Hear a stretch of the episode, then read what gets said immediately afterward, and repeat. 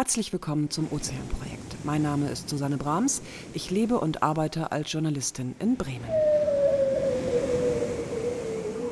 Dies ist ein Podcast von Blind Cat Documentary. Heute zu Gast beim Ozeanprojekt Tim Dudek vom Leibniz Zentrum für marine Tropenforschung. Tim Dudek ist Spezialist für die vertikale Wanderung von Tiefseefischen. Das klingt ja erstmal nicht besonders aufregend, Tim. Wieso ist das interessant? Ah, das ist super interessant, weil wenige Menschen mit Tiefseefischen assoziieren, dass sie nachts tatsächlich oben, also nach oben an die Oberfläche kommen, um ähm, sich die Bäuche vollzuschlagen. Aber der Name Tiefseefisch sagt ja eigentlich schon, dass sie in der Tiefsee leben. Warum kommen die denn an die Oberfläche? Weil die Tiefsee quasi eine Wüste ist. Da gibt es sehr wenig Futter. Und um überleben zu können, müssen sie halt auf die Suche nach Futter gehen. Und das machen sie nachts an der Oberfläche, da wo ähm, das Futter ist. Und warum kommen sie nicht tagsüber? Weil sie ähm, tatsächlich nicht die besten Schwimmer sind und äh, sich schützen müssen vor optischen Prädatoren, also Thunfischen, Makrelen, ähm, dorschartigen Fischen. Ähm, die würden sie nämlich jagen, aber das sind vor allen Dingen äh, Jäger, die mit ihren Augen tatsächlich jagen. Und unten in der Tiefsee ist es größtenteils dunkel. Diese Tiefseefische sind hervorragend angepasst und verstecken sich sozusagen im Freiwasser vor diesen Prädatoren. Das heißt also, sie schleichen sich, wenn die Raubfische, die sie normalerweise fressen würden, schleichen sich diese Tiere an die Wasseroberfläche, um dann eben sich auch den Bauch vollzuschlagen. Kann man das so sagen? Genau, mhm. ja. Und was, um was für Fische handelt es sich da? Ah, das ist natürlich sehr unterschiedlich, aber größtenteils sind es sogenannte Beilfische, als auch Vibernfische, Tiefseeanglerfische, also die, die man aus Dokumentarfilmen tatsächlich auch kennt, die wirklich sehr, sehr dunkle Haut und sehr dunkle Schuppen haben und oftmals sehr große Mäuler haben mit sehr großen Zähnen, weil die versuchen einfach alles, was ihnen vors Maul schwimmt, sozusagen packen zu können. Und wie hoch steigen die? Also um wie viele Meter handelt es sich da so jeden Tag? Also sie leben größtenteils im sogenannten Mesopelagial, so nennt man die Wasserschichten zwischen 200 und 1000 Metern, wo tatsächlich noch ein kleines bisschen Licht ankommt. Ähm, aber für uns Menschen wäre das quasi äh, komplett dunkel. Und sie schwimmen tatsächlich bis an die Oberfläche. Also wir haben schon mit Oberflächennetzen diese Tiefseefische ähm, gefangen, weil da das Futter ist. Da ist Zooplankton, da sind andere kleine Fische, da ist Krill. Ähm, aber das sind die, an, also an der Oberfläche, das sind die produktiven Schichten. Und da wollen sie Futter haben. Und in welchem Umfang passiert das? Also passiert das überall, überall auf der Welt oder gibt es bestimmte Regionen, wo diese Tiere von unten nach oben und wieder zurück? Also das ist wirklich das Spannende. Soweit wir das zurzeit wissen, passiert es überall auf der Welt in den offenen Ozeanen. Und es ist damit die größte Tierwanderung der Welt tatsächlich. Also äh, das passiert im Pazifik, im Atlantik, in den Tropen, in den ähm, arktischen Zonen, überall wo es tief ist, gibt es diese Vertikalwanderung. In der Nordsee auch? In der Nordsee ist nicht tief genug. Das ist ja schade, denn die Ostsee wahrscheinlich ja auch nicht, ne? Nee, also es gibt äh, sowohl in der Nordsee als auch in der Ostsee ähm, quasi bestimmte Becken, die tief genug wären. Also sie sind über 300 Meter tief. Damit könnte es sein, dass es da solche Fische gibt. Äh, dazu gibt es aber meines Wissens keine Studien, die das, die das beweisen. Seit wann weiß man das denn überhaupt, dass diese Fische diese nächtliche oder allnächtliche Wanderung begehen? Das weiß man schon relativ lange. Ähm, wir untersuchen das tatsächlich mit Echoloten und man hat schon nach dem Zweiten Weltkrieg, als die Echolote immer besser wurden, ähm, festgestellt, dass es mitten im Ozean einen Boden gibt, sozusagen in, 500, 600 Metern Tiefe bis man dann herausgefunden hat, das ist kein Meeresboden, sondern das ist eine sogenannte äh, Tiefenstreuschicht. Also das ist da, wo sich diese Fische tagsüber aufhalten. Und das ist so dicht, dass es auf dem Echolot aussieht wie ein Boden, weil es eine gerade Linie sozusagen ist. Und später hat man dann festgestellt, mh, mm, nachts oder zum Sonnenuntergang hin bewegt sich äh, dieser Boden, dieser falsche Boden und wandert an die Oberfläche. Und seitdem hat man eine Ahnung davon, dass es tatsächlich wandernde Fische sind. Das muss ja eine enorme Menge an Biomasse auch sein, die da sozusagen auf diesem Boden sich tummelt. Ja, es ist Wahnsinn. Also man rechnet zwischen 1 bis 20 Gigatonnen.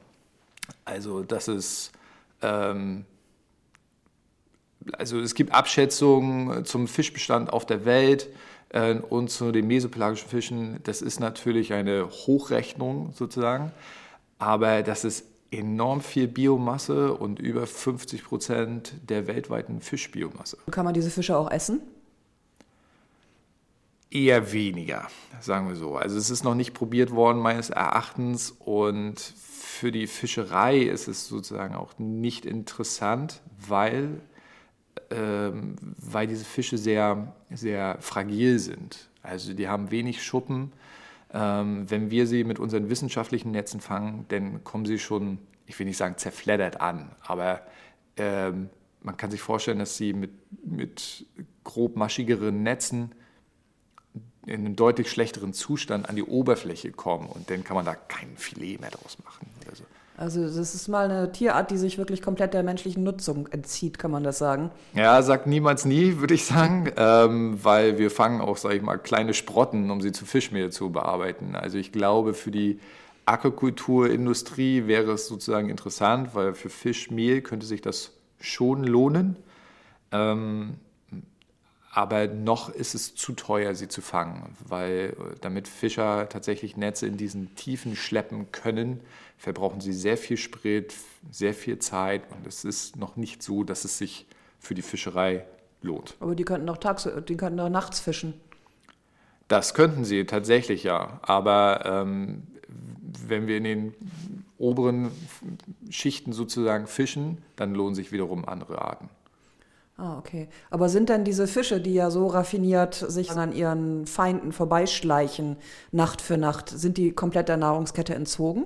Oder gibt es da jetzt auch schon wieder äh, Raubfische, die eigentlich sich genau darauf spezialisiert haben? Weil das würde ich ja tun, wenn ich ein Fisch wäre. Ja, das ist Gegenstand der aktuellen Forschung, also woran wir auch äh, tatsächlich forschen.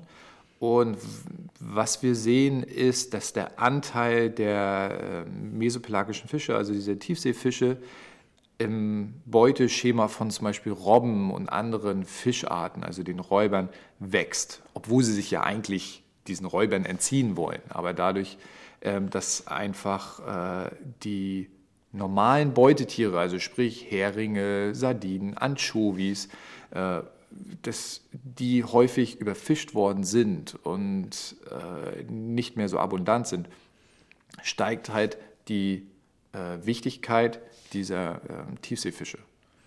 Also das sehen wir zum Beispiel im Benguela-Auftriebsgebiet bei den Robben. Da gibt es eine lange Zeitserie und da sieht man, dass sich die Robben den, den Fischbeständen anpassen, was die Beute angeht. Und da sehen wir, dass sich halt in den letzten 20 Jahren ungefähr die, der Anteil dieser Tiefseefische tatsächlich erhöht haben.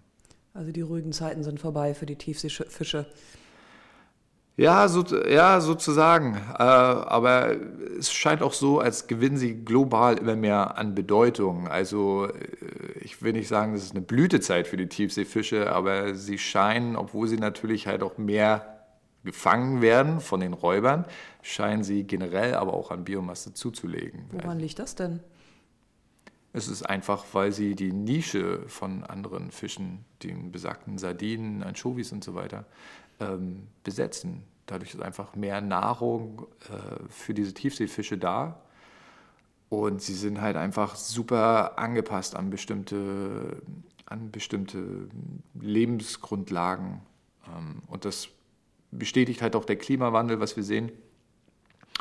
Ähm, dadurch, dass die Sauerstoffminimumzonen, also die Zonen unter Wasser, wo der Sauerstoffgehalt immer geringer wird, das breitet sich global in vielen Gebieten aus. Und diese Fische in vielen Gebieten, wie zum Beispiel vor Afrika, äh, können dem widerstehen. Also die können in diesen geringen Sauerstoffgehalten tatsächlich überleben, wo andere Fische das nicht könnten. Und damit haben sie einen immensen Vorteil. Das bedeutet also, ähm Der Klimawandel verändert die äh, Ökosysteme grundsätzlich, sodass bestimmte Arten darunter leiden, aber andere davon profitieren. Aber in diesem Fall müsste man ja sagen, ähm, das ist gut für die Arten, die, die jetzt profitieren, aber der Mensch profitiert ja derzeit noch nicht davon, weil er die eben nicht essen kann, diese Tiere. Genau, es wird immer, in der Natur funktioniert ja so, die, es wird immer Arten geben, die Nischen wieder besetzen. Die Frage für uns Menschen ist ja immer so, ob uns das nützt zum Beispiel. Und in diesem Falle ist es halt nicht so, weil die mesopelagischen Fische äh, einen geringeren Nährwert haben.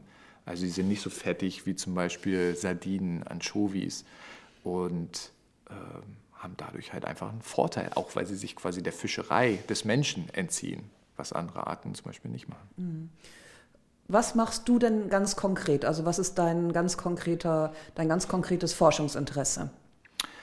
Mein Interesse liegt daran, dass äh, die Tiefseefische zu quantifizieren und ähm, sich diese tiefen Streuschicht, in der sie tagsüber leben, mit Echoloten auszumessen.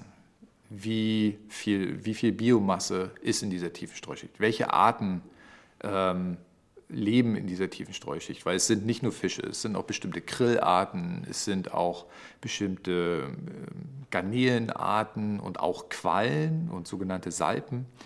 Also es ist ein, ist ein bunter Mix sozusagen oder ein bunter schwarzer Mix an, an Kreaturen.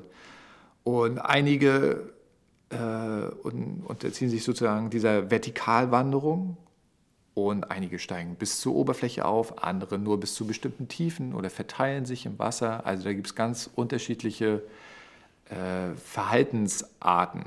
Und das versuche ich mit Echoloten rauszufinden, wer wandert wohin und wer frisst wem am Ende und äh, wer profitiert davon. Also diese Quantifizierung von diesen einzelnen Bestandteilen, das ist, das ist mein Forschungsprojekt. Früher hat man ja immer gedacht, also man muss irgendwie, um diese Fische der Tiefsee zu beobachten, mit diesen Wahnsinns-Tauchrobotern bis 4000 Meter runtertauchen. Aber ich meine, eigentlich von dem, was du jetzt erzählt hast, reicht es ja, wenn man sich abends mit einem Taucheranzug irgendwie ins Wasser hängt. Dann kommen die ja von alleine ein und, äh, zu einem und man kann sie auch beobachten, oder? Theoretisch kann man das machen. Also äh, ich habe auch schon mehrfach beobachtet, dass äh, auf der Welt Tauchgänge angeboten werden in sogenannten Blackwater Dives. Also so, dass man sich tatsächlich nachts im Freiwasser vom Boot hängt und dann einfach an einem Seil sozusagen schwebt. Dann macht man eine Lampe an und guckt, was einem da vor, vor die Lampe schwimmt. Ähm, das ist das gleiche Prinzip, weil überall auf der Welt bestimmte Tiere einfach nachts in den oberen Schichten auftauchen. Und das ist einfach spannend. Mhm. Du hast erzählt, eine, auch Salpen tauchen auf. Was sind denn das für komische Tiere? Äh, man kann sich das wie Quallen vorstellen. Allerdings ähm, bilden sie eher so, ein, so, eine Art Fass. So ein Fass, äh, das innen allerdings hohl ist. Und äh, durch einen Muskel pumpen die, mh, hm, pumpen die Wasser äh, durch dieses Fass durch, durch diese Röhre durch und filtern dabei größtenteils Algen heraus. Und das ist sehr effektiv. Also, sind das so eine Art Quallen oder wie muss man sich das vorstellen? Ja, sie sind also taxonomisch ähm, ganz anders als Quallen, aber man kann sie sich auch so vorstellen, einfach weil sie sehr ähm, durchsichtig sind, so gallertartig. Ähm, aber ähm, sind noch was anderes als Quallen. Aber wir äh, stempeln sie immer als Jellies ab. Oder ich mache das zum Beispiel, ich stempel sie als Jellies ab, also quasi mit Quallen zusammen in, in einen Pop. Aber ist es nicht ein wahnsinniger Aufwand auch, mit ihren kleinen Flossen dann so ein paar hundert Meter wieder hoch zu paddeln und dann wieder ein paar hundert Meter runter zu paddeln? Es ist ein immenser Aufwand. Also wir reden ja hier über 500 Meter Vertikalwanderung, ähm, das zweimal, morgens und abends. Äh, es gibt auch oft eine zweite Tiefenstreuschicht in 800 bis 1000 Meter, die noch darunter liegt und die kommen zur gleichen Zeit an. Also für die ist das halt ein immenser energetischer Aufwand und deswegen muss sich das auch wirklich lohnen, ähm, da bis an die Oberfläche ranzukommen und sich da den, den Bauch vollzuschlagen. Aber es scheint sich energetisch zu lohnen, weil sonst würden sie es nicht machen. Mhm. Sie machen es aber so glaubt man, wir können es noch nicht beweisen, aber sie machen das auch nicht jeden Tag.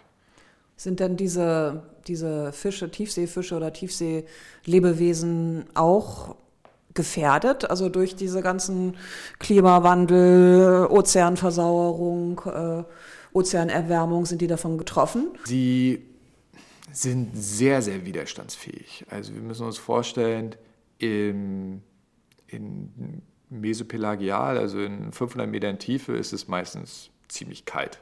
Wir reden hier von 4 Grad Wassertemperatur, 5 Grad, 6 Grad Wassertemperatur. Wenn Sie nachts aufsteigen äh, vor Afrika, dann kommen Sie in Oberflächenwasser, was teilweise halt 22, 23 Grad hat. Und das machen Sie aber so mit. Genauso wie, äh, wir haben das schon angesprochen, mit dem Sauerstoffgehalt, dass Sie in der Lage sind, einen sehr geringen Sauerstoffgehalt aus, auszuhalten. Und diese Widerstandsfähigkeit sollte sehr profitabel für den Klimawandel sein. Mhm. Zähe Biester, ganz offensichtlich. So sieht es aus und so sehen sie auch aus. Ja, wie sehen die denn aus? Ja, sie sind, äh, man muss sich das vorstellen, ein, größtenteils ein, ein Fisch, äh, der einen zu großen Kopf hat und der Rest des Körpers sitzt auch nicht mittig am Kopf dran, sondern zu weit oben. Das Maul ist zu groß mit zu großen Zähnen. Äh, sie sind größtenteils schwarz oder dunkel gefärbt, haben aber am Bauch Lichter, also Leuchtorgane. Insofern, äh, ja, es sind wie die Raver der Tiefsee, würde ich sagen. Also gewinnen aus unserer Sicht keinen Schönheitswettbewerb. Auf keinen war nicht, Fall. war nicht irgendwie eins von diesen Biestern, sag ich mal, Vorlage auch für das Alien? Ja, es gibt, das ist allerdings ein Amphipod, also das ist ein, eine kleine Krebsart sozusagen, die in den Salpen lebt. Und die höhlt diese, diese Salpentonne sozusagen aus verankert sich in dieser Tonne drin, lebt da einfach und filtert auch Sachen aus. Und die hat aber einen großen Kopf mit einem zusätzlichen, äh, zu einem zusätzlichen Gebiss im Maul drin sozusagen. Und das, sagt man, war für Giga die Vorlage für, für das Alien. Das ist aber ein echtes Spezialwissen dann von den Alienmachern, würde ich sagen, oder? Das äh, würde ich auch sagen. Ich weiß auch nicht, wo sie das herhaben, aber ja. Wie ist denn deine Arbeit? Sitzt du mehr am Schreibtisch und untersuchst die Sachen, die andere für dich rausfischen oder gehst du auch mal auf große Fahrt? Ich gehe auch mal auf große Fahrt, allerdings ist es sehr selten geworden. Jetzt kam auch die Pandemie dazwischen, aber meine Daten sind größtenteils von einer Ausfahrt 2019, als wir in Bengüla auf Triebsgebiet waren. Und da arbeite ich mit meinem Echolot, das heißt, ich sende Töne ins Wasser und höre mir das Echo an und das äh, Dadurch kann ich die Biomasse ermitteln, was ich denn sehe. Also es wird über eine Software bearbeitet und dann kann ich quasi genau sehen, was da unten rumschwimmt. Also so ein Echolot kann dir ja nicht sagen, dass das jetzt eine Salpe oder ein Tintenfisch oder also, Krätzchen ist oder also sowas. Also man kann das teilweise mit verschiedenen Frequenzen schon bestimmen. Das Echo ist tatsächlich anders, weil das größte Echo erfährt man, wenn den Ton, den ich sende, den sende ich ins Wasser. Und eine Schwimmblase ist gasgefüllt. Und an dieser Grenze zwischen, äh, zwischen Flüssigkeit und Gas, das erzeugt ein ganz starkes Echo im, im Vergleich zum Rest, das ich dann auf meinem Monitor und meiner Software sehe.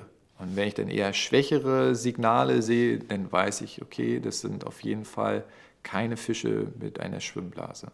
Und wenn ich dann verschiedene Frequenzen einsetze und die miteinander vergleiche, dann kann man schon Rückschlüsse darauf ziehen, ob ich mir jetzt Zooplankton angucke oder Tiefseefische mit Schwimmblase oder so.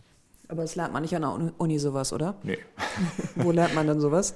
Uh, learning by doing, würde ich jetzt sagen. Also mhm. ähm, ich habe auch keinen Hintergrund in Hydroakustik, also mit Hydroakustik gibt es Hy als Fachgebiet. Hydroakustik, genau, so nennt man das. Da kann man auf jeder Party natürlich echt mit punkten. Ich bin Hydroakustiker. Ja, weiß ich jetzt nicht genau, aber ähm, das ist schon ein sehr, sehr interessantes Gebiet, weil, weil man da tatsächlich in die Tiefsee gucken kann und weil man, weil es sozusagen auch nicht invasiv ist, weil ich muss die Fische nicht unbedingt fangen. Wenn ich jetzt das einmal gemacht habe und weiß, okay, bei dieser Frequenzkombination, bei den Echos, da weiß ich, das sind zum Beispiel Salpen, das sind zum Beispiel Krill, das sind die Tiefseefische mit Schwimmblase. Und wenn ich das einmal ausgerechnet habe, dann muss ich das Netz sozusagen nicht wieder einsetzen, sondern kann halt einfach mit meinem Schiff, ich sage jetzt mal, durch die Gegend fahren, äh, konstant diese Töne aussenden und, und horchen und dadurch die Biomasse dieser Fische bestimmen. Mhm. Ähm, wer interessiert sich eigentlich für diese Art von Forschung? Also gibt es irgendein Interesse, sagen wir mal, der Fischereiindustrie oder ist es im Wesentlichen Grundlagenforschung, die du betreibst? Es ist im Wesentlichen Grundlagenforschung. Also die Fischerei interessiert sich natürlich auch dafür, was ist da unten los, lohnt sich das, lohnt sich das nicht. Man hat aber, also die Fischerei hat sich ziemlich festgestellt, äh, dass, dass sich das nicht lohnt. Gerade mit den steigenden ähm, Dieselpreisen, also Energiepreisen, lohnt sich diese Tiefseefischerei noch, noch nicht. Insofern bleiben wir bei Grundlagenforschung. Die ist aber sehr wichtig, weil, wie gesagt, diese Tiefseefische eventuell eine Nische besetzen, die vorher Fische inne hatten, die halt fischbar waren, die für die Fischerei interessant waren. Sprich die Sardinen, Anchovies.